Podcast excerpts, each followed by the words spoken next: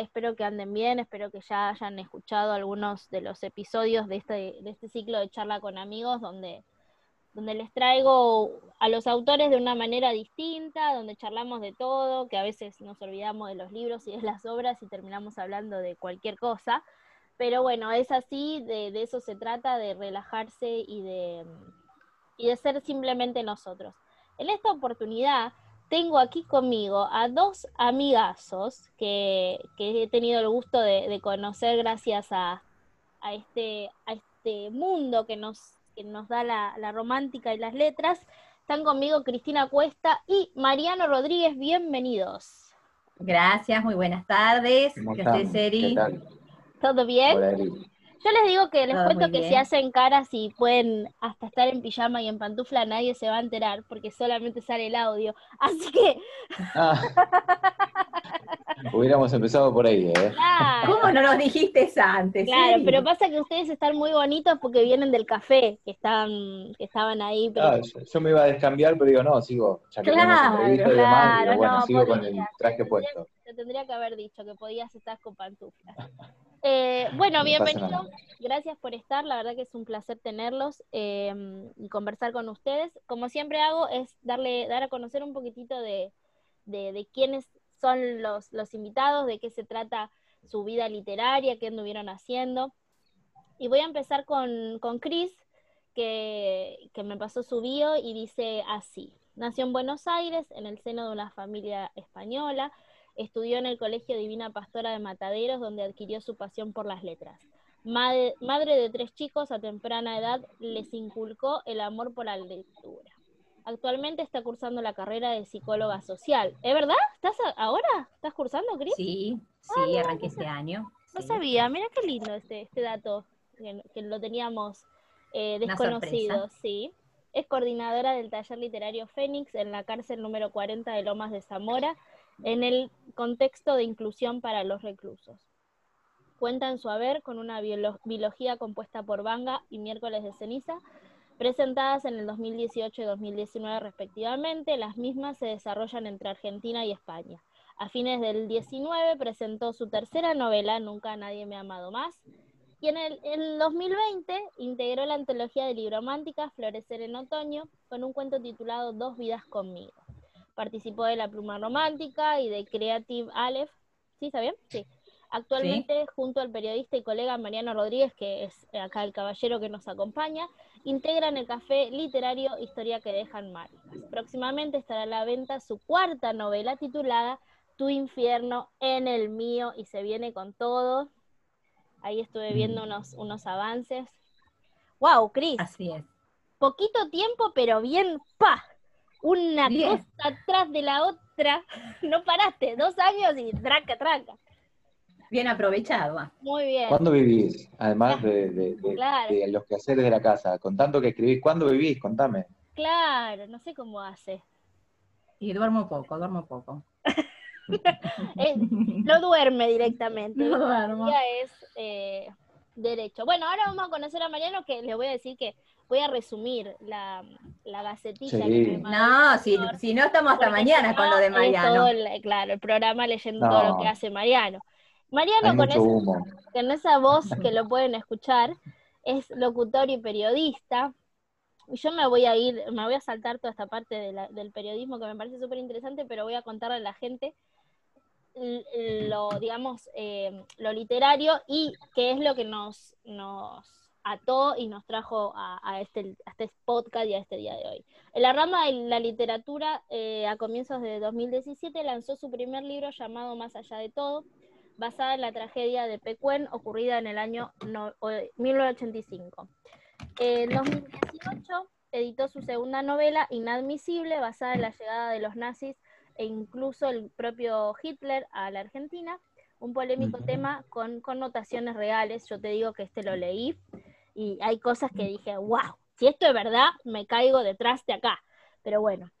Eh, con dicho libro, Mariano ha sabido explorar otro terreno del periodismo, el de la investigación.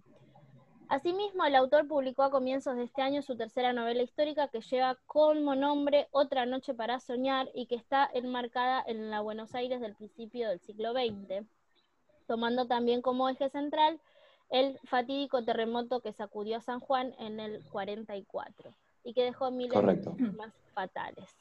Con esta novela, una vez más, el autor logra conjugar magistralmente una historia de amor envuelta en tragedia, pasando por distintas etapas eh, de la vida de los protagonistas. Y por último tenemos acá actualmente, acá, el locutor... Eso no, perdón, no lo redacté yo, porque si no queda como así muy egocéntrico, ¿no? Pero bueno, me lo, me lo redactaron y quedó lindo. Quedó precioso, precioso. Vamos a llamar a la persona que te hizo esto para que nos haga todas las, las, galletitas, iba a decir. Actualmente el locutor, periodista y escritor acaba de finalizar el proceso de escritura de su nueva historia que llevará como título Con el último aliento. ¡Wow! Mm. Y que está inspirada en un hecho histórico real como el que significó la llegada de los primeros pobladores de la Patagonia Argentina alrededor de 1865. Em, y bueno, tiene un montón de cosas más, además de que junto a Cris organiza el café literario que ya, que ya dijimos, historias que dejan marca, así que... Eh, y acá, para destacar, a finales del 19, acá el caballero mm. firmó contrato con el sello editorial Selecta, que Cris también, em, de Penguin Random House, donde, van a, a publicar Otra Noche para Soñar en formato digital. ¿Es así? Sí, ya está eh, en venta en las plataformas virtuales de, Selecta desde abril de, este año, sí, desde el mes de abril. Y Cris también, eh, Vanga, que, que en Selecta ahora... Cris tiene más. Tiene los dos, ¿no? ¿Ya? Tengo los tres. Ah, los tres. Vanga, Miércoles de Ceniza y Nunca Nadie Me ha Amado Más. Los tres con Selecta. ¿Y ya salió el último? Eh, tu infierno o el mío está terminado, ahora está en, no, no, digo, de... El de Selecta. Sí, están los tres. Los tres ya están a la venta. Sí, ah, sí, sí. El último era miércoles de ceniza, que es el de la biología, y sale el 6 de agosto, o sea, la semana que viene. Ah, ya, ya, ya. ya. Tu infierno o el mío no puede salir hasta que yo no lo lea, eh, aviso. Oh, no, no, ese tiene, ese tiene que pasar acá por, por el señor primero. El filtro. Claro. Eh, chicos, bueno, la primera pregunta es esta que abre, que mm, da el puntapié a, lo que va a ser la charla, porque de acuerdo a lo que conteste, quiero que lo sepan, es lo que, lo que nos va a guiar, eh, a guiar las, la, conversación. ¿Quiénes son? ¿Quién es Mariano y quién es Cristina?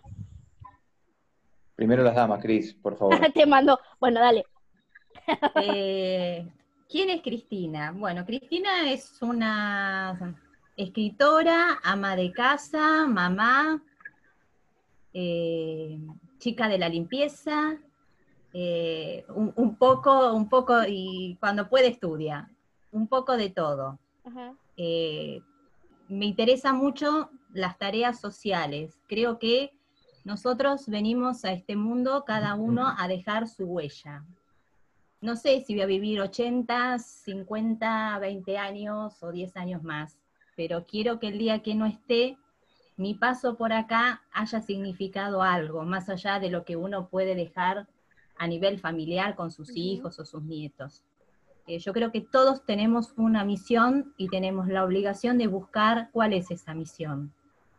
Y creo que la misión que cada uno tiene que tener es ayudar al prójimo, de la manera que puede, que sepa, que le, que le surja, que le nazca. Entonces siempre estoy en busca de, eso. Bien. Bueno, ahora tengo... que decir buena cocinera también, yo lo agregaría en el currículum. Sí, es verdad, yo he probado sus exquisiteces, así que sí, es verdad. Acuerdo. ¿Y vos, Marian? ¿Qué tenés para, para decirnos? Qué difícil es hablar de, uno mismo. ¿Lo puedo hacer en tercera persona? Sí, dale. ¿Qué, jugador de fútbol había hecho algo así que hablaba en tercera persona? Riquelme. Riquelme. Ahí está. Ahí está. Riquelme. Mariano es, eh, creo, un luchador, un remador incansable. Desde muy chico la, peleó para poder ganarse un lugar en lo que fue su primer amor, me refiero artísticamente hablando, que fue la locución.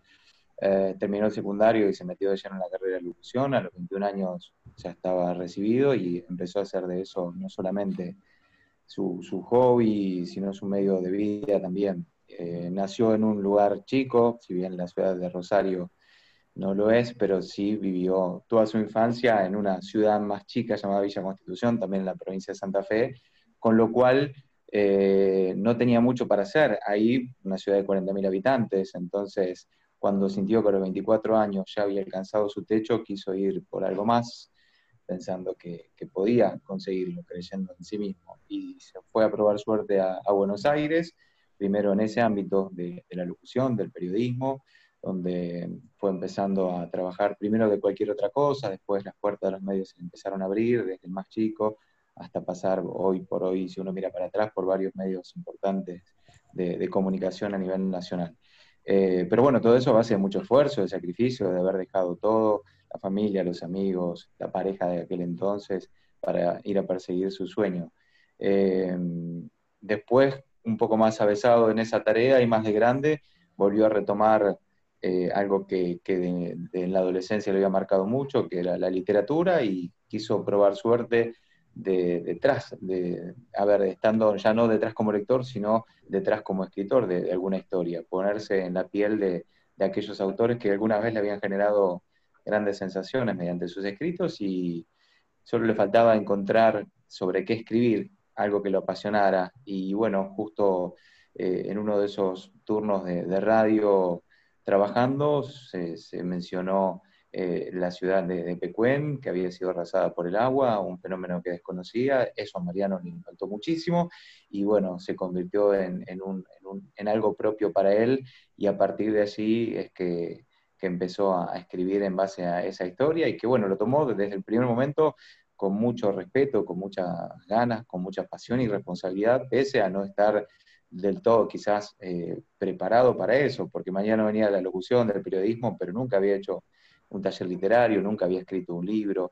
Eh, entonces, mediante las herramientas que, pudo conseguir a través del camino que le dio el periodismo, empezó a escribir. Obviamente que esa primera novela, si bien creo que, está bien lograda, o Mariano cree que está bien lograda, puede eh, haber sido mucho mejor escrita, pero fue un puntapié inicial y le permitió empezar a conocer y a desarrollarse en otro mundo, que es este de las letras, empezar a conocer gente.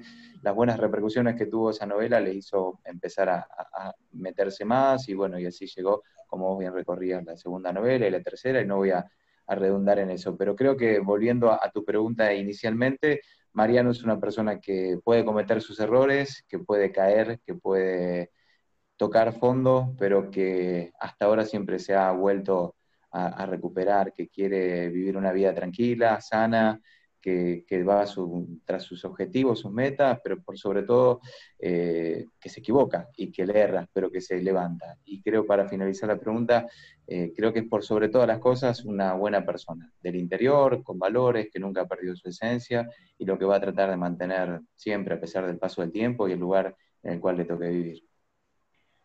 Wow, chupate esa mandarina, ¿eh? me, nos dejó como mirándolo. Eh, no, espera, me voy entonces, escúchame, ¿qué es esto? Pero pará, vos ahí le diste la, el, vos también hiciste ese comentario de, perdurar y de venir a hacer algo porque también, tiene, claro. tiene un mensaje muy dejar huellas, dejar claro, muy altruista. Eh, bueno, yo eh, lo hice al revés esta vez, pero por lo general lo digo antes de, preguntarles esto, pero eh, cuento cómo, cómo, los conocí. En el caso de, creo que a Marian lo conocí antes que a Chris, sí, me parece que sí, que Marian eh, vino a, una pluma que creo que fue, si no fue la primera pluma romántica. Que estaba Vale, Vane, Sabri y María Borden. Esa fue la primera, primerísima, romántica. Y ese día vino Marian a, la pluma de, oyente y bueno, obviamente cuando dijo que escribía romántica, todas las chicas, que somos todas chicas las que escribimos romántica, dijimos, ¡oh! Un, un espécimen extraño, un hombre escribiendo romántica. Estábamos todas eh, súper, eh, ¿cómo se llama?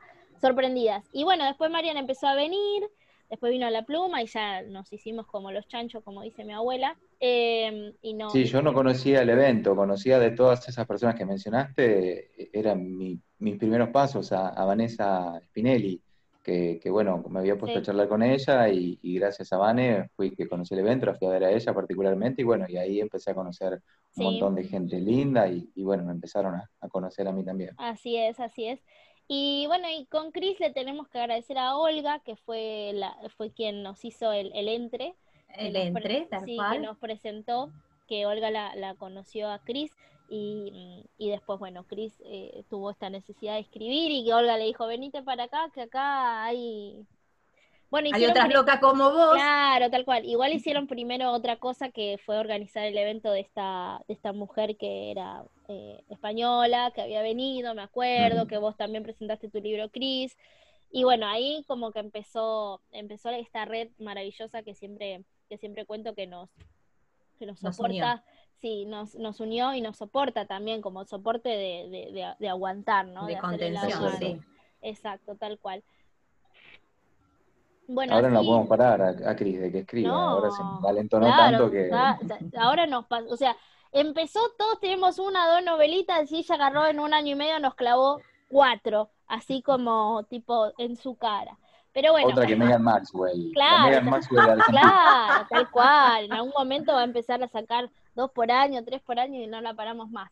Em, antes de ir a hablar del café, que, es lo que también uno de los puntos que me súper interesa y, que, quiero que le cuenten a, la gente del otro lado cómo es la, la organización, cómo empezaron, cómo todo eso que después se los voy a preguntar, vamos a hablar un poquito de, su llegada a la escritura. Marian habló un poquito de cómo, de cómo surgió su, su mm, necesidad de contar algo, que fue a través de, a ver, por ahí haber sabido de esta tragedia.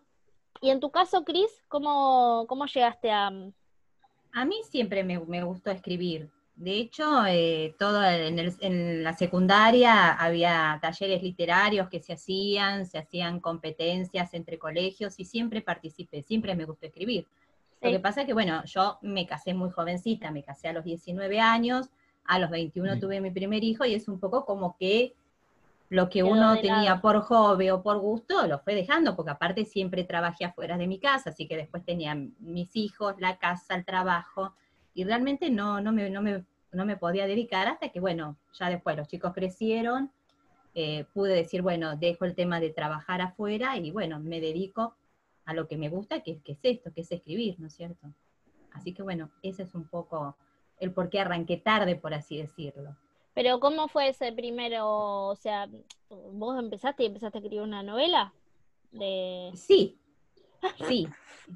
Sí, y ¿Por qué no vamos a andar con chiquitas? No vamos a andar con chiquitas.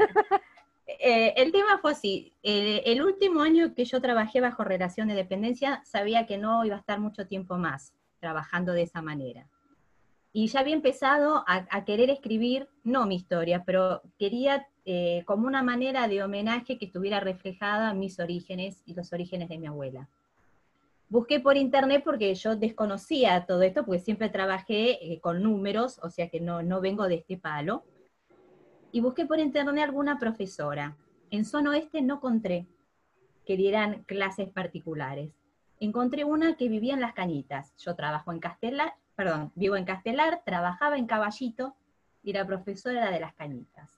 Mm. Así que ella podía acercarse a Palermo, yo me tomaba un remis de Caballito de mi trabajo a Palermo y dos veces por semana nos juntábamos en un café. Así que estuve un año con ella trabajando, claro, porque, o sea, yo no, no, no me podía ir a las cañitas y ella obviamente no se iba a venir a Castelar. Igual no sé bien dónde son las cañitas. ¿Dónde quedan las cañitas? ¿Dónde es la Palermo. Ah. Claro. Ah, Entonces, bueno, convinimos en la, en la confitería donde siempre nos juntábamos y Vanga nació ahí. Y yo le expliqué cuál era mi idea. Entonces ella, aparte de darme algunos tips para arrancar a escribir, me dijo, vos empecé a escribir y yo te voy guiando. Y ahí arranqué no es que dije voy a hacer una novela de, de, 200 y pico de páginas, quería contar una historia, no sabía si me iba a salir... Sacarlo afuera. Está, no, exacto, no sabía si iba a salir en 100 páginas, en 50, si iba a ser un cuento, no le quise poner rótulo porque no sabía qué iba a salir. Y así nació Vanga. Bien. Marian, vos una vez contaste, creo que fue la pluma, eh, de que, que, un poco, eh, no sé si inspiración sería la palabra, pero por ahí de animarse a escribir este género o meterse en, la romántica fue a través y por Viviana Rivero, ¿es verdad? Eh, o, ¿Cómo fue? En términos de, de, tiempo, ¿no? ¿Leíste primero a Vivi, después escribiste sobre, sobre lo de Pecuen, o primero una cosa, después la otra? No, eso fue, lo de Viviana Rivero fue más en esta etapa, pero yo leer siempre he leído, bueno, algunos clásicos durante la ah, etapa de secundaria y demás, pero ya cuando estaba cursando la carrera de locución a los 18, 19 años, eh, me topé con un autor que es Antonio Muñoz Molina, que es un escritor español que pertenece a la Real Academia Española. Él escribió un, libro que se llama El invierno en Lisboa y a mí me causó todas las sensaciones que, que un escrito, una trama puede causar. Y a partir de allí me había quedado bueno, un poco eh, con, esa, sensación tan eh, ambivalente, ¿no? De decir, qué bueno esto que las letras puedan contagiar, pero cómo hacer también uno para poder lograr esto, porque, a ver, nosotros escribimos novelas, pero, y ya más o menos tenemos un poco el ejercicio, pero la realidad es que no es fácil escribir una novela que sea atrapante, que llene hojas, que tenga eh, un buen desenlace, un buen cuerpo, contenido. Entonces, siempre estuvo como pendiente. Había también leído antes en la adolescencia a Paulo Coelho, me había gustado mucho, algunas cosas que había leído, como La Quimista, como Verónica decide morir, Mauricio del Río Piedra, me senté y lloré. Eh, y bueno, eso me había marcado un poco una tendencia. Después fui leyendo algunas otras cosas también, otros géneros, policiales, o sea, un poco más acá leía Gustavo Marajovich eh, y otras cuestiones que, me fueron formando un, montón. Pero cuando leo a Viviana Rivero, que fue justo ese proceso que yo estaba empezando a querer descubrir, a ver qué escribía, cómo lo escribía, Ahí leí el primer libro que, editó Viviana Rivero ya por el 2012, que fue Secreto Bien Guardado, y lo que me gustó fue, además de la trama, de cómo lo contó y demás, eh, esto que permitía la historia y la ficción todo junto en una novela. Y dije, listo, esto es, por, acá. por donde yo quiero ir, exactamente. Y bueno, me topé ahí casualmente, creo que todo se tuvo que dar o conspiró como para que eso fuera, con esa historia de Pecuen, cuando yo me entero de lo que había pasado en el 85 de Pecuén, no lo podía creer. Un pueblo que desapareció, básicamente, un pedazo de Argentina que se perdió. A las dos semanas agarré el auto y me fui a verlo, quería verlo con mis propios ojos. Ya no me alcanzaba lo que, lo que me decía Google, las fotos que me volvía a la computadora, quería estar allá. Y fue realmente una, una sensación única que me generó el estar ahí todo un fin de semana, el poder comprender qué había pasado y cómo ahí había ha habido tanta gente que fue feliz y un polo termal realmente increíble para la época. Eh, y que hoy no hubiese nada, más que ruinas, más que escombros y demás. Entonces cuando volvía de ese viaje, 500 kilómetros desde Pecuena a la ciudad de Buenos Aires, y fue como casi automáticamente, manejando, pensando, y se me fue construyendo la historia de decir, bueno, lo que quiero escribir tiene que ser acá. Ahora, ¿qué escribo? Y me puse a pensar qué me hubiera pasado a mí si yo estoy en, que soy de un, como conté, de una ciudad chica y demás. Ese era un pueblo de no más de 3.000 personas, que recibía mucha gente como turista, pero la población estable era mínima. ¿Qué hubiera pasado si yo estoy en una relación, en el mejor momento con mi pareja, pensándolo desde aquel año, el 85, donde no había redes sociales, ni teléfono, ni nada? Eh, me pasa esto, una inundación me separa de la persona que amo del amor de mi vida y cómo hago para encontrarla y qué y bueno y fue como automáticamente en esas cinco horas que, me separaban de Buenos Aires se me fue armando la historia. Y dije bueno tengo el lugar tengo la historia y ahora qué hago porque nunca había escrito nada más que componer alguna canción en mi adolescencia. La verdad es que como dije antes nunca había escrito. Y bueno a mí al igual que Cristina también dije bueno empiezo por acá. Ni ensayo ni poema ni nada. Lo primero novela y bueno, se fue construyendo, no me preguntes cómo, fui dejando volar la imaginación, eh, obviamente que, taché, mm, borré, eh, desistí, después volví a agarrar. Claro, esas, primeras cosas eh, son como muy em, pedregosas, ¿no? Como, bueno, un, me caigo y me levanto, me caigo y me levanto, me caigo y me levanto. Está bueno. No, sin ninguna experiencia previa, Erika. Y aparte me pasó una cosa en el camino, yo escribo en computadora, porque una, tengo una letra muy fea, entonces corro el riesgo de que si escribo en papel, de manera manuscrita, de no entender la letra. Le cambiaba la trama, viste, el tipo, el nombre, todo. Y en un momento, casi llegando al final, creo que guardo lo que escribí y fue una noche que escribí, creo, desde las 8 de la noche hasta las 4 de la mañana, porque la tenía ahí, porque estaba en el desenlace. Y vos sabés que no lo guardé o se perdió, no sé bien todavía qué hice, y perdí como 16, 17 hojas claves que había escrito. Entonces al otro día me quería matar, dije, listo, esto no es para mí, juego acá, Y lo dejé, lo dejé por un tiempo. Y después me, dio tan, me tiró tanto esa historia que dije, no, tengo que hacer algo con esto, porque la quería contar lo que había pasado ahí. Y bueno, y ahí me decidí, me lo propuse y, terminé finalmente esa historia. Estaba pensando mientras te escuchaba, Marian, y, conociendo también un poco el, camino de Chris, de, y les pregunto a los dos, porque bueno, Chris, vos visitaste Banga, o sea, Sí, estuviste. Sí, conozco la aldea de mi abuela. Conoces. Marian me dice ahora que eh, tuvo esa necesidad de ir y verlo por sus propios ojos. ¿Creen que, mm, que, si, que la medida que se pueda, no porque también no vamos a escribir, no sé, de, Marte, y no vamos a irnos a Marte, pero creen que la medida... bueno, pero um, no sé si podríamos ahora, ¿no? Em, en la medida que se pueda, em, deberíamos visitar los lugares que nombramos porque eso le da algún plus o con lo que podemos eh, recabar de información de nuestro querido señor Google nos alcanza. ¿Qué, ¿Qué creen acerca de eso? Yo creo en lo personal que hay detalles que solamente vos estando podés ubicarlos. Hay olores, hay sensaciones que por más que vos pongas Banga en Google no te lo va a tirar.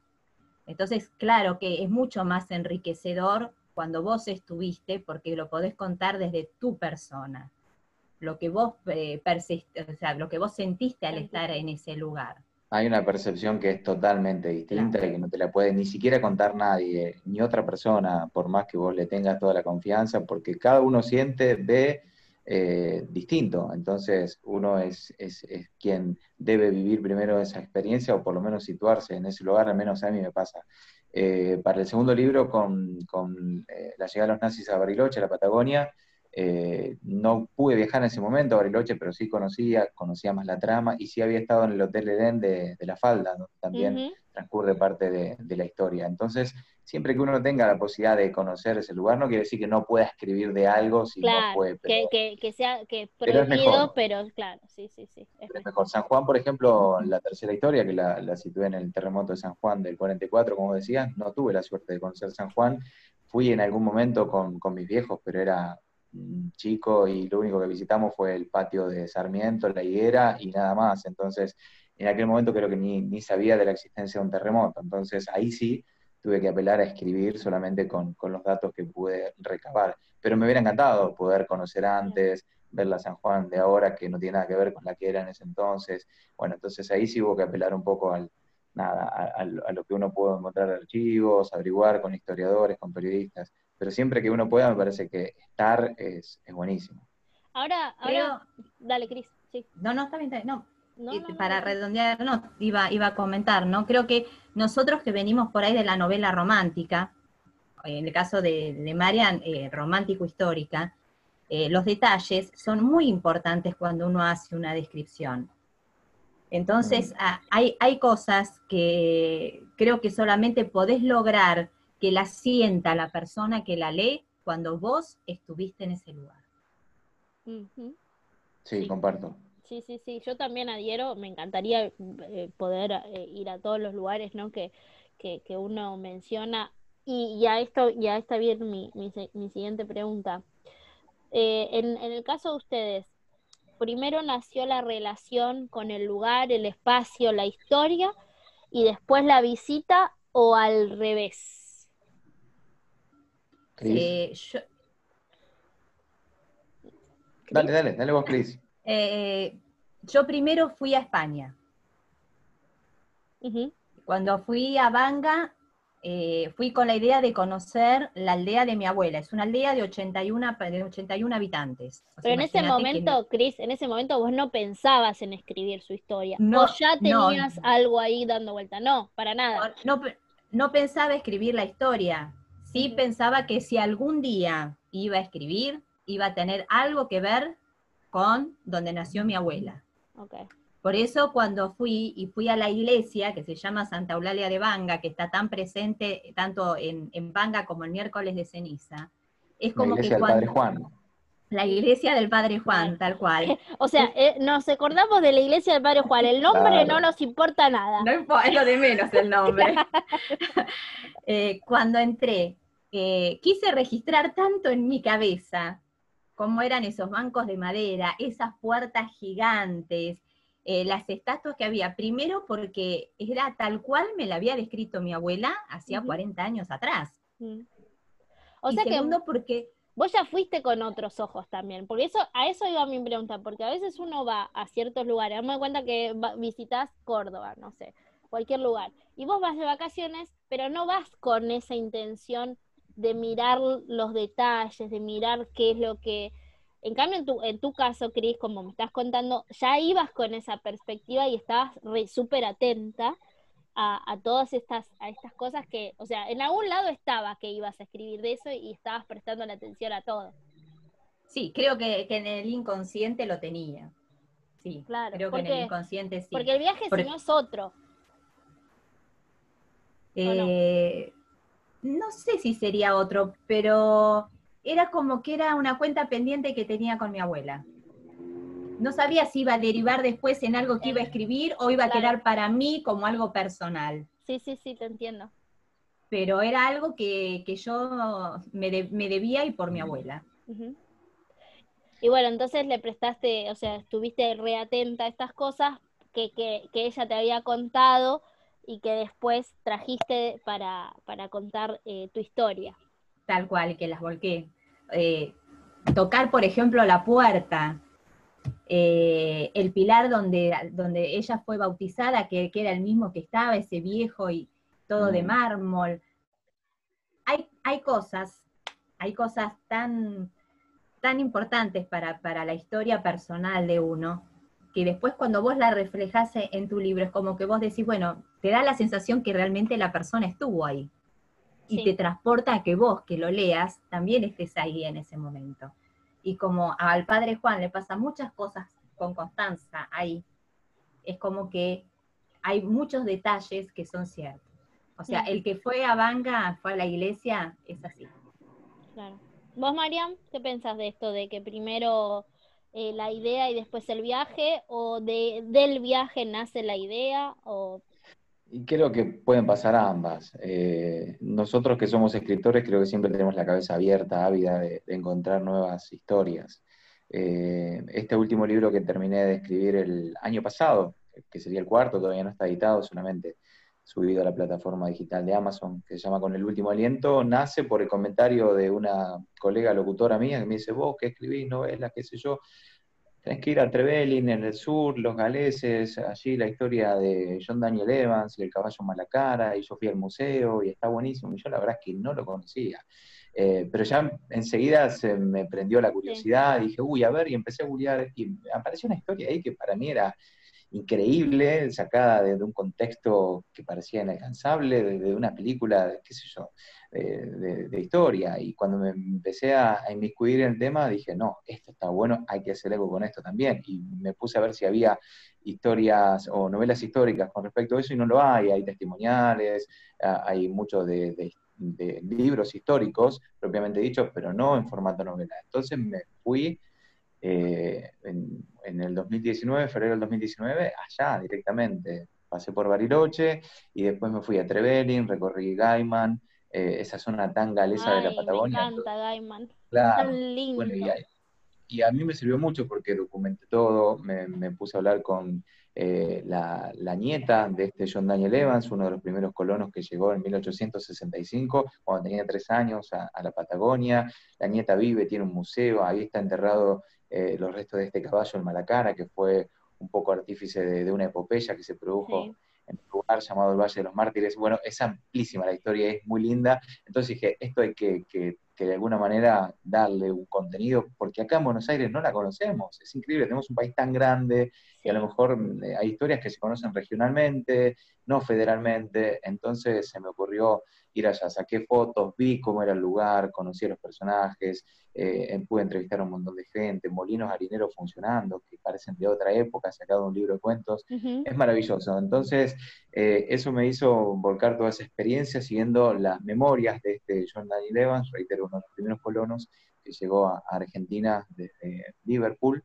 Eh, bueno, todo esto obviamente impulsado por el sometimiento galés que en ese momento, e inglés que, sometía a Gales en ese momento, ¿no? Entonces, bueno, empieza a conocer factores históricos que están buenísimos y que a lo mejor uno en un libro de historia, en un manual histórico, no se detiene a leerlo.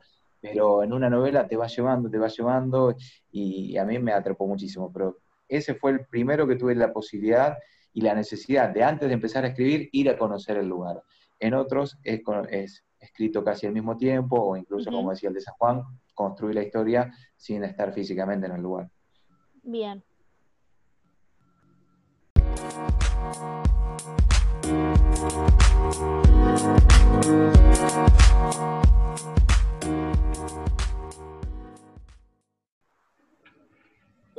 Súper, interesante lo que, lo que cuentan de, la, inspiración que, que les genera el lugar, eh, todas estas historias que, creo que nos van construyendo como escritores y que nos llenan de, un montón de detalles que después inconsciente o conscientemente van a ir saliendo, surgiendo eh, en nuestras historias. Hermoso, eh, me, encanta, me encanta escucharlos y, saber un poquito más de, este, de este proceso. Pero otra cosa de las que quiero preguntarles, y quiero que la gente sepa, es acerca del café quiero que nos cuenten primero cómo se conocieron. Eh, yo sé más o menos la historia porque el otro día eh, alguien la contó en la radio. Eh, pero.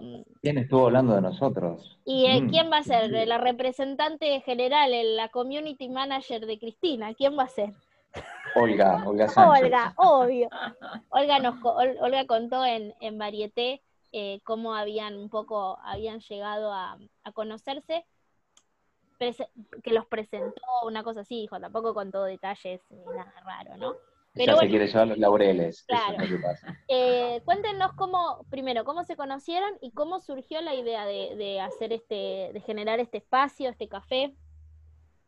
Bueno, que arranque Marian, que es el artífice del tema. Dale. Sí, eh, creo que el, el, mirá, el día que nos conocimos habíamos ido a verte a vos, Eri, a vos y a un, montón de escritoras más, porque era el lanzamiento de la antología de 14 Corazones. Que creo que vos estás incluida ahí, me parece, sí. Sí, sí, sí. Eh, bueno, que fue en un lugar muy lindo, una librería. Ay, sí, Casa de Letras. sí, Casa de Letras. Exacto. precioso. Estuve también a punto de desistir de entrar, porque era una cosa tremenda, el único hombre entre creo que casi 100 mujeres. Bueno, igual ya, ya te estás acostumbrando, ¿o no? Pero eran los primeros eventos a los cuales yo iba, y me sentía un poco tapo otro pozo. Digo, che, aunque sea alguien que haya venido acompañado por el novio, por el marido, ¿Vos te, ganaste, te ganaste una taza ese día? Sí, claro. Encima, el único hombre. hombre. Tenía que ir adelante a buscar la taza. Ay, qué risa. Bueno, dale, no te importa. Contá, contá. Y estaba, no, no, está bien. Estaba en la cola y dije, estaba pensando, bueno, me hago, ¿qué hago? Me quedo, me voy, me quedo, me voy. Bueno, me quedé. Y en eso la veo Olga, que yo ya la había conocido justamente de, la pluma romántica, pero de la segunda, cuando me habías invitado para que vaya como, como autor, ya a exponer, que ahí nos conocimos con Olga. Que, bueno, se acercó, charlábamos, compró un par de libros y, bueno, después generamos un vínculo. Y ahí Olga había ido con Cristina, así que nos pusimos a charlar un poquito en la, en la fila. Eh, después el evento transcurrió, Cristina me dijo, te voy a llamar, te quiero que leas un libro mío, me obsequió su primer libro, Vanga. Eh, gesto que agradecí por supuesto, y bueno, empezamos a... Ella siempre tan dulce, ella es dulce siempre. Siempre regala, regala, regala, es lo más. Dale. Yo te hago las acotaciones al margen. Yo soy la que. no, está muy bien, pero fue lindo porque no, uno no, no, lo esperaba y porque aparte, imagínate, no conocía a tanta gente en el momento, entonces para mí fue, uy, alguien conocido, vamos para allá. Y bueno, nada, estuvo bueno. Y después, bueno, sí, empezamos a charlar, eh, se produjo el encuentro, no me acuerdo, Cris, dónde fue, si en la Feria del Libro, después nos volvimos a cruzar. Sí. Y bueno, ya empezamos a establecer un vínculo. Y el café literario nació casi por, sí, fue una iniciativa mía, pero más que nada pensando en, había leído hacía poquito la, novela contemporánea de, Natalia Zamburgo y un día te vi, y me había quedado un poco en la idea dando vueltas eh, el lugar que ella centra y que incluso puso en la portada de Café de París. Entonces dije, bueno, hay que hacer algo con esto. Y llamé a los dueños del café, le comenté que era, bueno, locutor, periodista, que también escribía, que quería hacer la presentación de mi libro ahí, de un libro que estaba básicamente inspirado en ese lugar, o que parte de la trama transcurría en ese lugar, le llamó la atención, le gustó, empezamos a charlar, y después, bueno, decimos, bueno, vamos a abrirlo un poquito más, y llegó la idea de, invitar a Chris y de invitarte a vos también, Eric, que formaste parte de ese primer panel. de, aquel primer encuentro, un lujo. Claro, pero fue todo como experimental, no, no es que estaba en mi cabeza hacer algo tan grande, ni después hacer que perdure en el tiempo, sino bueno, hagamos esto, a ver qué pasa. Pero realmente surgió una comunión tan linda con el público que vino, que nos apoyó. Es más, en un momento no queríamos que venga más nadie, pero no por una cuestión de que no quisiéramos que viniera gente, sino porque no entrábamos más, era tan chiquito el lugar. Sí, me acuerdo. Me acuerdo que estábamos viendo cómo poníamos las sillas y las cosas para que la gente eh, pudiera ver. más lugar. Porque yo organicé el lugar y no lo había visto, no sabía con qué me iba a encontrar, pero dije, bueno, por lo menos para unas cuantas mesas, bueno, tuvimos que amuchar todo, pero bueno, salió todo muy lindo, fue una gran experiencia. Aparte, yo pongo esto, yo llevo la silla, yo dijo que yo hago los flyers, hago la difusión, hago esto, vos pusiste no sé qué, y bueno, y así entre todos fuimos armando y creo que salió una linda experiencia. Después sí, eh, ya con un poquito más pensando en el proyecto, ahí la llamé a Cris y la, vi como muy, muy comprometida también, me gustó cómo, cómo había tomado el hecho del desafío y bueno, empezamos a pensarlo como un evento que, pueda al menos cada tanto reunir a, escritores con lectores, esa era un poco la, idea. Y sigue siendo hoy también, ¿no? Sí, sí, sí, sí, sí. Cris, vos. Bueno, para mí fue todo, fue toda una aventura. Yo siempre le digo a Mariano que le tengo que agradecer a él porque en realidad a mí me encanta escribir. Por ahí no soy tan verborrágica ni, ni tanto de agarrar el micrófono. a mí... Hoy te estaba viendo en, el vivo de hoy y yo te quiero, te quiero decir así en vivo al aire que cómo creciste en cuestión de exposición al público. Porque me acuerdo que la primera vez que, vine, que, que, que, tuviste que hablar, adelante, estabas en la pluma, re calladita, nerviosa, y hoy no, porque bueno, y, le daba la bienvenida a la gente en el vivo y darle que te da, digo, mira, que, o sea, eso también eh, te, te, generó y te creó herramientas a vos, eh, en lo personal, como también para pararse de otra manera, ¿no? Es así, sí, por eso siempre le digo a Mariano que le, estoy muy agradecida a él porque yo la verdad no apostaba ni 10 centavos por mí, así nomás te lo digo. Y Mariano me decía, vos tenés que hablar, agarrar el micrófono, metele para adelante, y bueno, y un poco con esto de, la cuarentena, de que cada uno hace en su casa el vivo, eh, no me quedaba más remedio. O sea, cuando Mariano me dijo, mira, esto va para largo, así que vamos a retomar el tema de los cafés, los vamos a hacer por internet, vamos a convocar, porque obviamente había que convocar por lo menos a, dos autores. Yo lo hago desde mi casa y vos solita lo haces. No, no, no, por favor, María, no, no. Dale, Cristina, ¿cómo no vas a poder? Y bueno, y ahí ya no me quedó más remedio. Igual hubo un par que estuvieron juntos, rompieron la cuarentena, yo los vi. Sí, es cierto. Ah, mm. Nos hacemos cargo. Pero respetando las distancias sociales. yo no vi tanta distancia social en ese. El cartel es muy chiquito, ¿eh? Hay más, hay menos de dos metros ahí. Bueno, no tomamos mate, vamos a decir la justa. mate por lo menos no tomamos. Se saludaron con el codo nos saludamos con el codo, a Mariano cuando entró a casa le, echamos el fli ese que echamos, viste, para, para sacar todos los gérmenes, así que... Hay una cosa que hay que marcar, que con Cristina también nos, nos compartimos libros, nos pasamos libros todo el tiempo, ella lee uno, me lo recomienda, yo le paso otro, incluso de los mismos autores que pasan por el café, que nos van dejando sus libros también, para que sorteemos o para que nos quedemos uno, lo podamos leer y después reseñar. Entonces, bueno, hacía un montón que no nos veíamos desde que terminamos con los cafés, entonces dijimos, bueno, aprovechemos uno de los cafés eh, nos juntamos. Alberto, Alberto. no, pero, pero me parece que tomando todos los, ah, recaudos, aparte éramos muy poquita gente y bueno, y valía la pena porque también era mostrar que estábamos los dos ahí al frente. Y creo que fueron dos veces nada más, cuando lo hicimos con Gloria Casañas y Florencia Canales, y después el español que hicimos con, Alejandro Palomas y, Manuela Riobo Pérez, y, quizás haya un tercero, pero también nos parece que, a ver, no, en esto no hay que, a ver, uno mientras menos se exponga mejor, tomando todo el recaudo siempre. Yo no, no los estoy retando, eh, no los estoy, No, pero tampoco tener esa paranoia de decir no puedo. A ver, yo soy consciente que Cristina se cuida, cuida a su gente y yo también no he salido de mi casa más que para hacer alguna compra que fuera, entonces sabiendo dónde uno también o con quién se va a, vincular, por supuesto.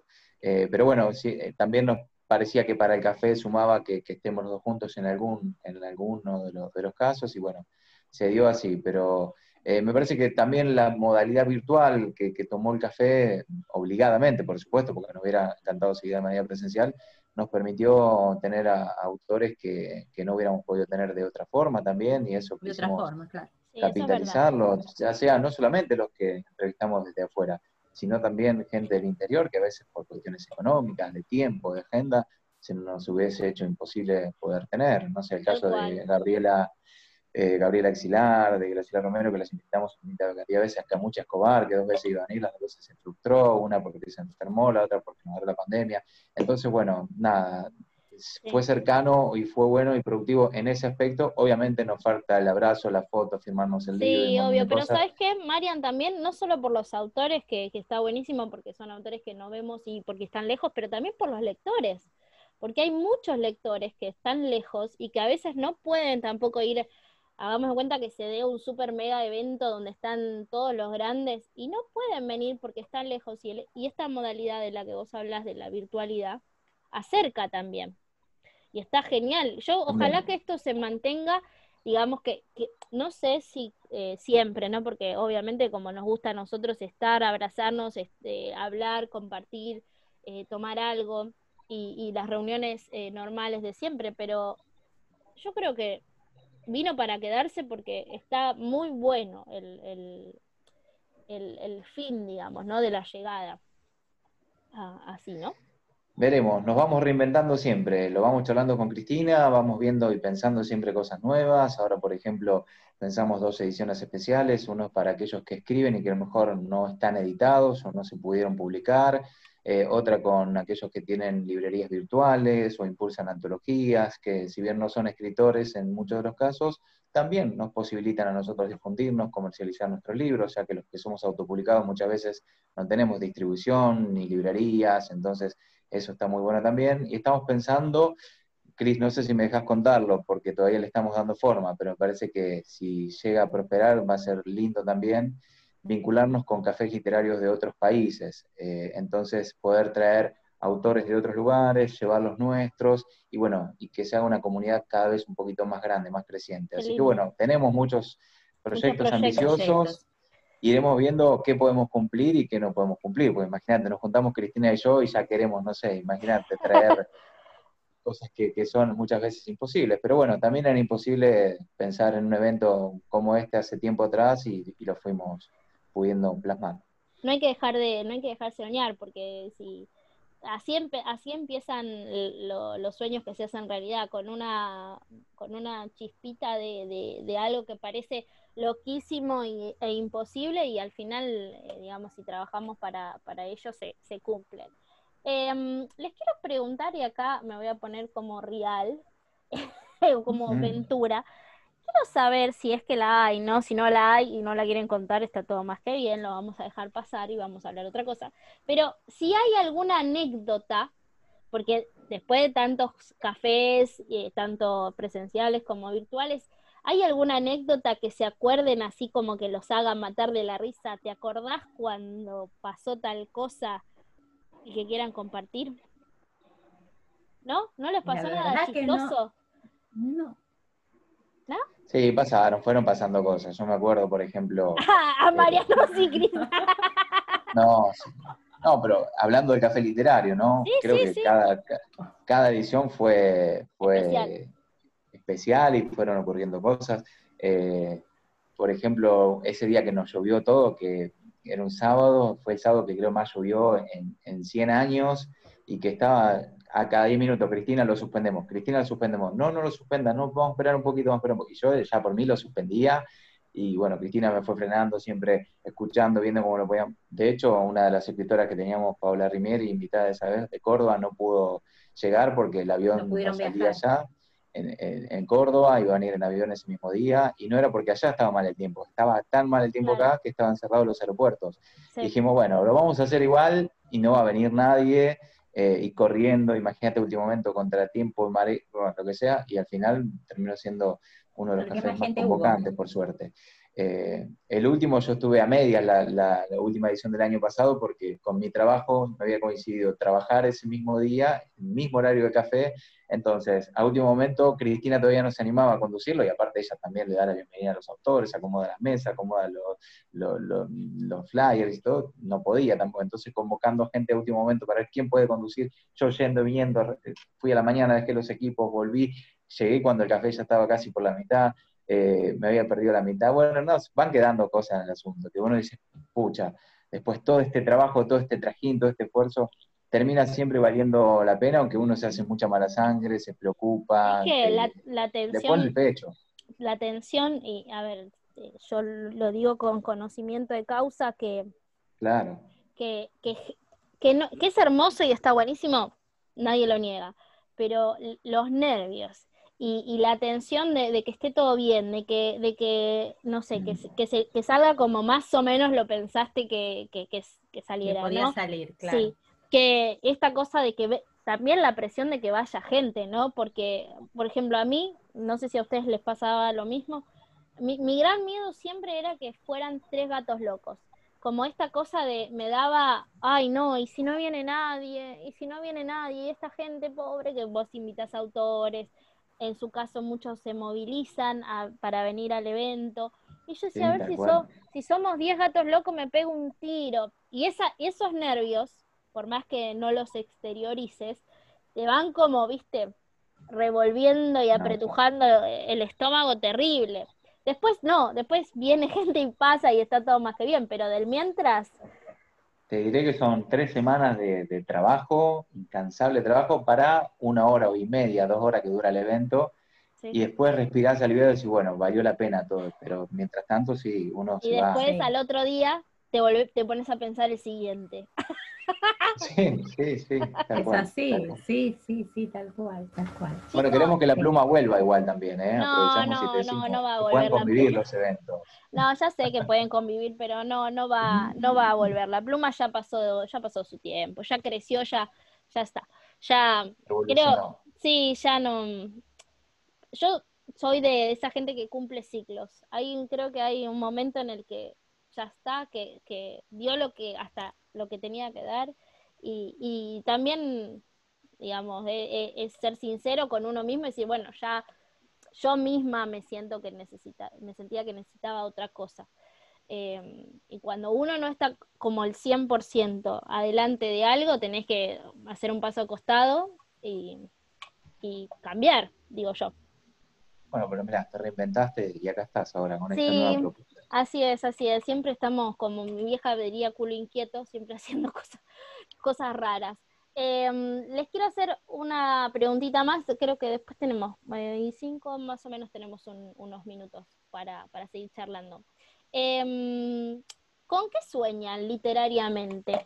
Este, este proyecto del café abierto hacia a otros países está buenísimo en cuanto al café. Y en cuanto a sus carreras eh, individuales, ¿qué, ¿cuál es el mayor sueño literario que, hoy en día eh, tienen? En mi caso, ver mis novelas en la librería Ah, encima re puntual, ella no quiere la librería Topaz de Ituzango, ella quiere la Tiene el Ateneo de calle Santa Fe, claro. Santa Fe. Pero está bien, si vamos a pedir, hay que pedir en grande. Muy bien. Obvio. Para achicarse siempre hay tiempo. Sí, sí, muy bien. Me gusta. Me gusta esa visualización, que dicen que para que los sueños se cumplan hay que visualizarlos y que tenerlos representes. Bien. Mariam, ¿vos? No, en mi caso, sí, bueno, por supuesto, tener una novela editada por una editorial eh, importante que pueda tomarse el trabajo que hoy se toma uno, eh, de editar el libro, de difundirlo, de distribuirlo, de venderlo, sería genial. Pero más que nada un objetivo para mí que me he trazado y ojalá algún día pueda cumplir es vivir de la literatura también, que sea además de, una pasión y, de un entretenimiento, algo que me hace bien hacer, que pueda ser un medio de vida también. Eh, porque vivir de la literatura significaría vender muchos libros y que esos libros estén en bibliotecas de gente que a lo mejor uno no conoce o no piensa que pueden llegar a estar y dejarle parte de uno a muchas otras personas, llegar con sus historias, con sus relatos, Eso me parece que sería muy significativo. Qué lindo, qué lindo eso. Creo que, mm, que tanto lo que vos querés y lo que Cris quiere, que es lo que queremos todo, lo que el pueblo, todos los, los, autores queremos, que es tener, claro, que es tener visibilidad y poder llegar a, más lectores, ¿no? Que, que, a veces, como dice Maña, en la autopublicación es un trabajo arduo, de hormiga, de, y de estar a cargo de, de cada detalle y cada, cada cosa que, que, va creando el libro, de, de, estar ahí presente y decir, bueno, tomar, eh, escribo, además de escribir, lo editarlo, eh, la maquetación, buscar que alguien lo haga si no lo haces vos, em, la publicidad. Y después de todo, cuando salió el libro, irte con el bolso lleno de libros. Venderlo.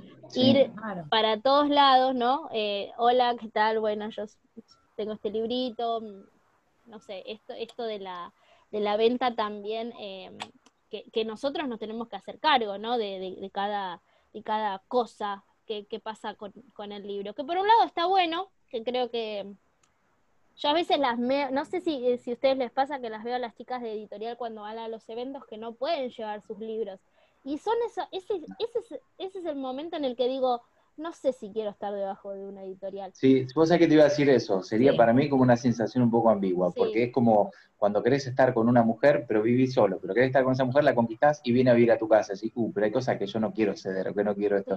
Digamos, con la editorial ser lo mismo, porque hoy uno está tan detrás de su proyecto que saca las fotos para la tapa, arma la tapa, la diseña, la manda a diseñar a su gusto, y cuando vos tenés contacto con una editorial, ya eso no pasa a ser más tu tarea, sino la de escribir solamente, y alguien te diseña, alguien te maqueta, alguien te corrige, alguien te eh, asesora. Vos no andás con tus libros.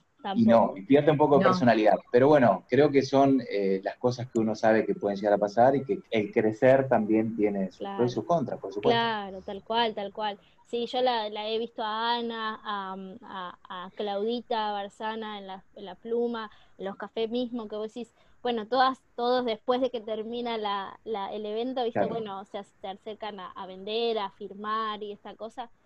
Que bueno, también como vos decís, es, es parte del crecimiento, parte del camino, y de que si uno realmente quiere, quiere conseguir ciertas cosas, y bueno, es como todo en la vida, ¿no? De tener que, si querés algo, tenés que dejar una cosa o la otra, siempre. Perder para ganar. Exacto, es, parte del Camino. ¿Están trabajando en algo en este momento? Bueno, Cris que está ahí con su eh, infierno, ¿verdad? Sí, tu, infierno o el mío está recién terminada, está hoy en periodo de corrección. Eh, arranqué con el cuento de Libromántica, Postales de Invierno. Ah, porque va a ser las cuatro estaciones. Sí, muy bien. Eh, en abril se presentó eh, Otoño. Florecer en otoño, la próxima son Postales de Invierno. Bien. Que bueno, supuestamente la estaremos presentando el año que viene ya. Sí sí, sí, sí. No sé si va a salir primero lo de ustedes o lo de nosotros. No sé qué es lo que va primero. Viste que también está roqueando la vida, que Libromántica se está metiendo un montón de, de antologías, que está buenísimo. Así que vamos a ver si está. capaz que, mira si la cosa sigue media media, presentamos las dos cosas a la vez. capaz. Capaz. ¿Y vos, Marian? Capaz, capaz, ¿por qué no? No, yo de antología no, no he participado, no me llaman, no sé. No, no pero digo si estás trabajando en algo. ya lo sé, ya lo sé. Eh, eh, sí, siempre uno está escribiendo cosas. Eh, a la historia esta de los galeses, que no fue publicada o editada todavía, solamente está en digital, en la plataforma Amazon, este tiempo de, de cuarentena obligada, de, lo que hizo la pandemia, de tenernos en casa, me permitió tener un poquito más de tiempo para terminar de escribir esta historia que ya hace mucho tiempo tenía dando vuelta en la cabeza, así que no había encontrado el momento, la oportunidad de dedicarle tiempo. Y bueno, pude terminar otra novela también dentro del género que yo escribo, que es romántico histórico, pero con un hecho un poco más contemporáneo, más actual, que tiene que ver con el accidente aéreo del APA del año 1999, acá en el oh, aeroparque metropolitano. Así que. Me gusta que vos traes cosas que, que, son, no son, no es que son diferentes, sino como que parecen olvidadas. Eh, me gusta eso, que, vos nos traes cosas distintas. Sí, que es un poco la idea. Ahí hay una, deuda por saldar, todavía una deuda pendiente, que es la de los sobrevivientes y víctimas con, la empresa, que, nunca pagó por, lo que hizo, tanta desidia, tanta...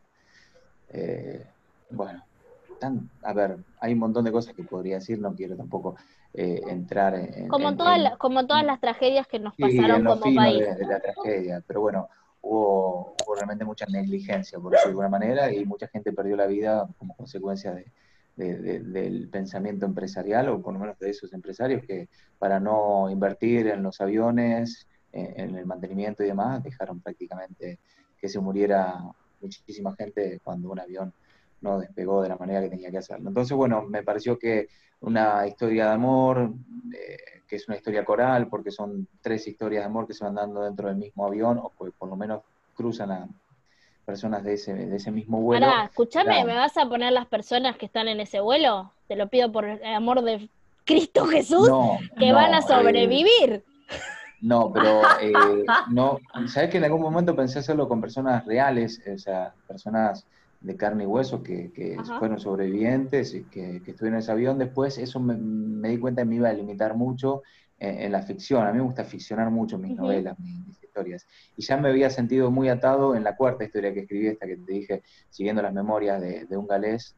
Eh, entonces dije, no, no voy a caer en lo mismo porque a mí me gusta dar rienda suelta a mi imaginación y bueno, ahí donde me parece que un, un escritor puede capitalizar más su, su, mente, su imaginación. Entonces busqué crear personajes ficticios, respetando, como siempre lo hago, la mayor veracidad de, los hechos. Voy a tener personajes reales, por ejemplo, el ex piloto Enrique Piñeiro, hoy devenido cineasta, que había volado aviones de APA y perteneció a la empresa y que renunció, por ejemplo, tres meses antes de que ocurra el accidente. Hablé con él, lo llamé por teléfono, le pedí si podía utilizar su nombre y las declaraciones que había hecho mediáticamente para ponerlas en el libro, me autorizó, entonces va a tener mucho de, de, de, veracidad, pero bueno, los personajes son todos pensados por mí. Bueno, que creo que creó una linda novela, era la, idea poner un manto de sanación, una historia tan tremenda como esa, que, todavía no, no, olvidamos, pero sobre todo que, todos conocemos a alguien que viajó en el avión o que murió o algún familiar que sobrevivió. Entonces o que, o que simplemente lo tenemos muy presente en la memoria. me, acuerdo del noticiero, era chiquita, ¿no? Pero me acuerdo me acuerdo ver en la tele esa escena de, del avión, del avión despistándose. Eh, prendiéndose fuego ya, terrible, sí. En el campo de golf. Bueno, yo también estaba al aire eh, conduciendo un, reporte de noticias justo cuando eso ocurrió, yo tenía 18 años, fue en el 99, en agosto del 99, entonces en algún momento dije, tengo que hacer algo con esto. Y bueno, me pareció que a través de, una historia, de una novela, podía volver a traer el tema y de alguna manera que sea, como dije antes, un, manto de, sanación para una historia tan tremenda como esa que, que, tuvo que vivir tanta gente. Así que bueno, ¿Cuándo saldrá? ¿Cuándo la editaré? La verdad es que no sé, porque esto ha ralentizado muchísimo las cosas. Las cuestiones económicas también juegan un papel muy determinante. Hay que hacer una inversión, ustedes lo saben, muy grande para poder editar un libro, si uno lo hace mediante la autopublicación. Entonces, bueno, por ahora está ahí, pero con ganas de que pronto pueda salir a la luz. Bien, bien. Cris, ¿nunca te, todavía no te picó el bichito de escribir algo histórico? No. No. No, no es lo mío. No. No, no, no, no, no, no. Vos decís no es lo mío, pero por ahí, ¿quién te dice? Nunca diga nunca. No, no, nunca, no, no es que digo no, pero me, me, tiro más por lo, lo, que yo pueda, que salga de mi cabecita. no sé si, creo que lo histórico te, te condiciona bastante. Y algo, algo tipo que salga de tu cabecita, pero que en algún punto esté relacionado como con algo que haya pasado en, la historia. Un suceso, no le dé mucha idea porque se nos pone a escribir ahora mismo. Claro, ¿eh? un suceso, claro, claro. Como, bueno, no te digo que sea histórica, pero sí, no sé, si, si, si está en un punto específico de, en, en, en, nuestra historia o la historia mundial, por ahí enmarcarlo en un contexto. Podría ser, sí, sí, podría ser. Marcarlo en un contexto podría ser, pero no lo tengo en mis planes en lo inmediato. Bueno, ¿y qué hay en tus planes inmediatos? ¿Tenés ya la próxima historia en la cabeza? Sí. ¿Y ya la estás escribiendo? No, porque estoy escribiendo con, Sebastián, entonces eh, estoy con, con, el tema de la novela que vamos a sacar con él. Ah, cierto que el otro día contaste que ibas a escribir con él, es verdad. Qué loco escribir. Erótica. Novela erótica. Esta, esta mujer se, no, no, no sé, revolvió la chancleta, no sé. ¿Vos querés que escriba erótico, eh, digo histórico? No, ella se va para el otro lado, erótico. Claro. Y bueno, un, más divertido. Claro, no, después, más divertido. después nos va a clavar un histórico erótico allá, pin en el ángulo, nos pone... Ah, vos, querés histórico, Eri, bueno, esperame, esperame el año que viene y te... Bien, chicos, antes de, de despedirnos y de agradecerles por la visita y la charla, les voy a... Me justo ahí nos avisan el tiempo. Em, les voy a preguntar si tienen para, para dos cosas. Primero, recomendarnos uno, dos o tres, más de tres, no, porque si no vamos a estar 15 minutos hablando, pero dos o tres autores que, que, ustedes tengan como de cabecera, que, que, les gusta mucho, que los representan, que los llama la atención, que el releen. Eso por un lado. Y segundo, los dos dijeron al principio de cuánto, hablaron del esfuerzo, de cuánto cuesta, de que mm, del camino que hay que hacer eh, para, publicar, de la novela que ninguno de nosotros eh, sabía nada acerca de la novela y se tiraron a, la pileta. Entonces, ¿qué consejo le darían a aquellos que, que, tienen una historia en la cabeza y que por ahí no se animan porque, uh, yo no sé escribir, no puedo, no me sale, no sé cómo empezar? esas dos cositas antes de despedirnos. Bueno, sí, dale, Mariana, arranca vos, arrancamos mejor, dale. Bueno, autores, eh, lo mencionó hoy, lo vuelvo a mencionar, Antonio Muñoz Molina, me parece que lo, tienen que leer en algún momento, porque es brillante. En Argentina puedo nombrar dos o tres. Eh, Sacheri, Eduardo Sacheri me gusta mucho también, cómo compone sus historias. Bueno, el género romántico hay todo lo que leí me, ha gustado. En lo contemporáneo no todo lo que leí me ha gustado, pero, pero también es un, es un lindo género donde encontrar exponentes. Y después sí, ¿quién no puede recomendar una novela de, o un clásico de Gabriel García Márquez, qué sé yo, entre otros, ¿no? Pero me parece que puede andar por ahí Cortázar, Rayuela, sí, Cortázar, también. Cortázar, digamos, siempre. No, queda, bien, queda literalmente bien. Claro, quedas, además quedas como un erudito ahí si lo nombras a Cortázar.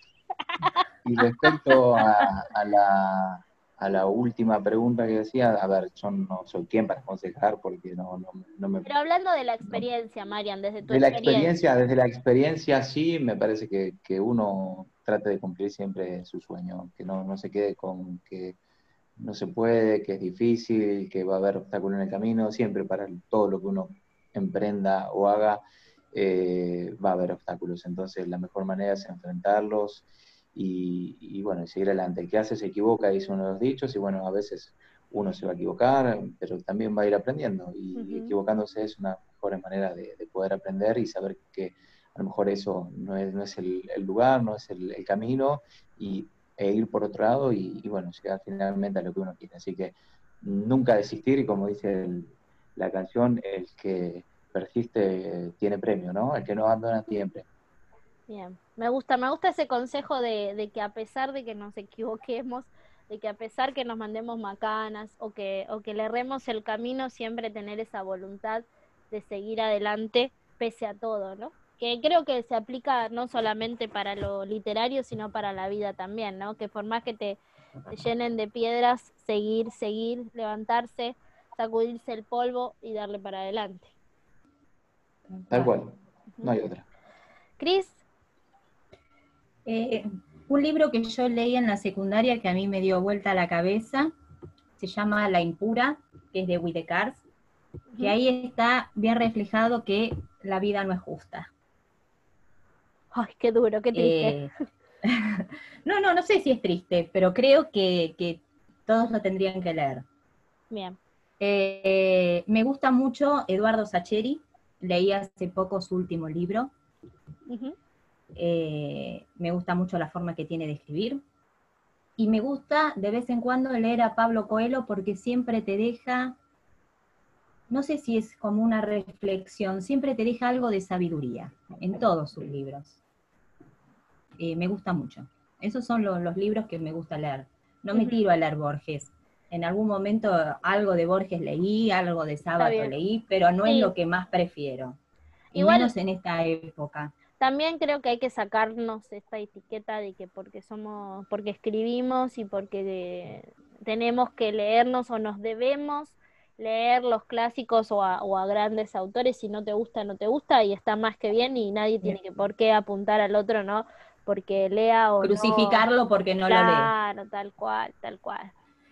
y no, pero hay clásicos que no, no contagian y otros que sí. Eh, claro, pero es personal, pero siempre es personal. Adolfo de Casares y la verdad es que me aburría las 10 páginas y lo dejé. Y bueno, pero no quiere decir que a lo mejor lo lea otro y le encante. Exacto. esto es muy subjetivo, ¿no? Muy subjetivo. Sí, sí, tal cual, tal cual. Pero digo, si vos leíste Bioy o leíste Borges y decís esto es un bodrio, no lo puedo leer porque no me llega, eh, bueno, uno puede decir, sí, la verdad que es un buen escritor, escribe muy bien, eh, es, muy profundo, pero no, ni fu ni fa, y está más que bien también. No me produce nada. Claro, y está bien, no, no es que, está muy bien. Seguro, seguro. Cris, y, con los consejos, un consejo para alguien que recién empieza. Mira, eh, un poco como dice Marian, em, yo diría que se larga a escribir y que tiene que ser muy permeable a las críticas. ¡Oh! porque el tema duro, las críticas.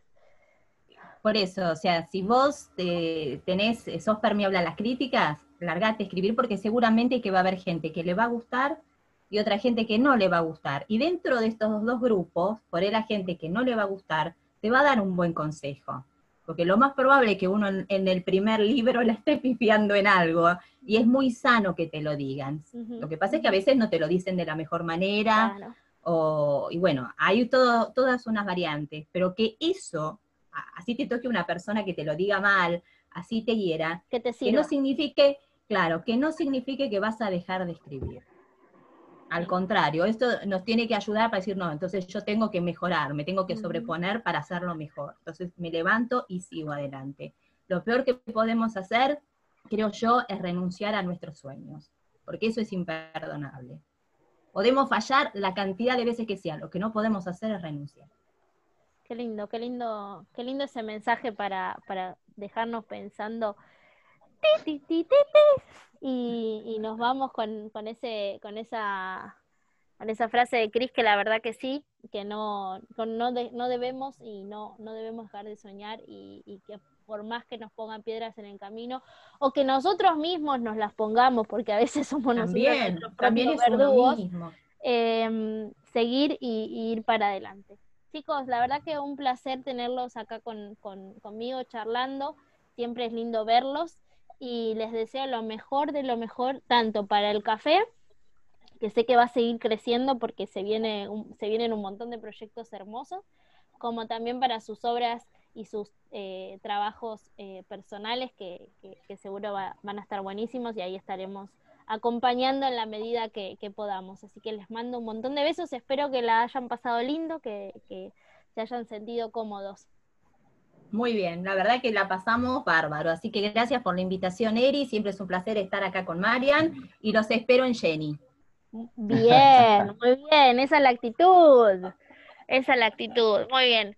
Gracias, Marian, por estar y gracias, Cris. No, Erika, eh, gracias a vos por este ratito, la pasamos muy bien, gracias por difundirnos y bueno, yo siempre con vos tengo un agradecimiento especial que siempre que puedo y te cruzo en algún momento te lo digo, que fue que me invitaste a la pluma romántica en aquel momento cuando eh, a lo mejor por un hombre en este género y sobre todo alguien nuevo y desconocido, muchos no se lo hubieran jugado. Así que ese fue un, para mí un lindo gesto y siempre lo, atesoro y, lo, reconozco. Es un gesto de grandeza. A mí me conocían nada más que mi abuelita y sin embargo me invitó. pero así, eh, pero ¿sabes qué? Yo hago lo que, lo que conmigo también hacen. Y creo que lo hablábamos con Marta Arguello hace unos días y creo que uno da lo que recibe. Y si y, que esta es la rueda, ¿no? Que hoy por ti, mañana por mí, una mano lava la otra y las dos lavan la cara. Creo que este es el aguante que nos tenemos que hacer eh, nuestros nosotros como autopublicados y, y darle, darle, darle para adelante. Les deseo lo mejor les mando un besote enorme. Beso, gracias. por estar. Al contrario, nos vemos. Chau, chau.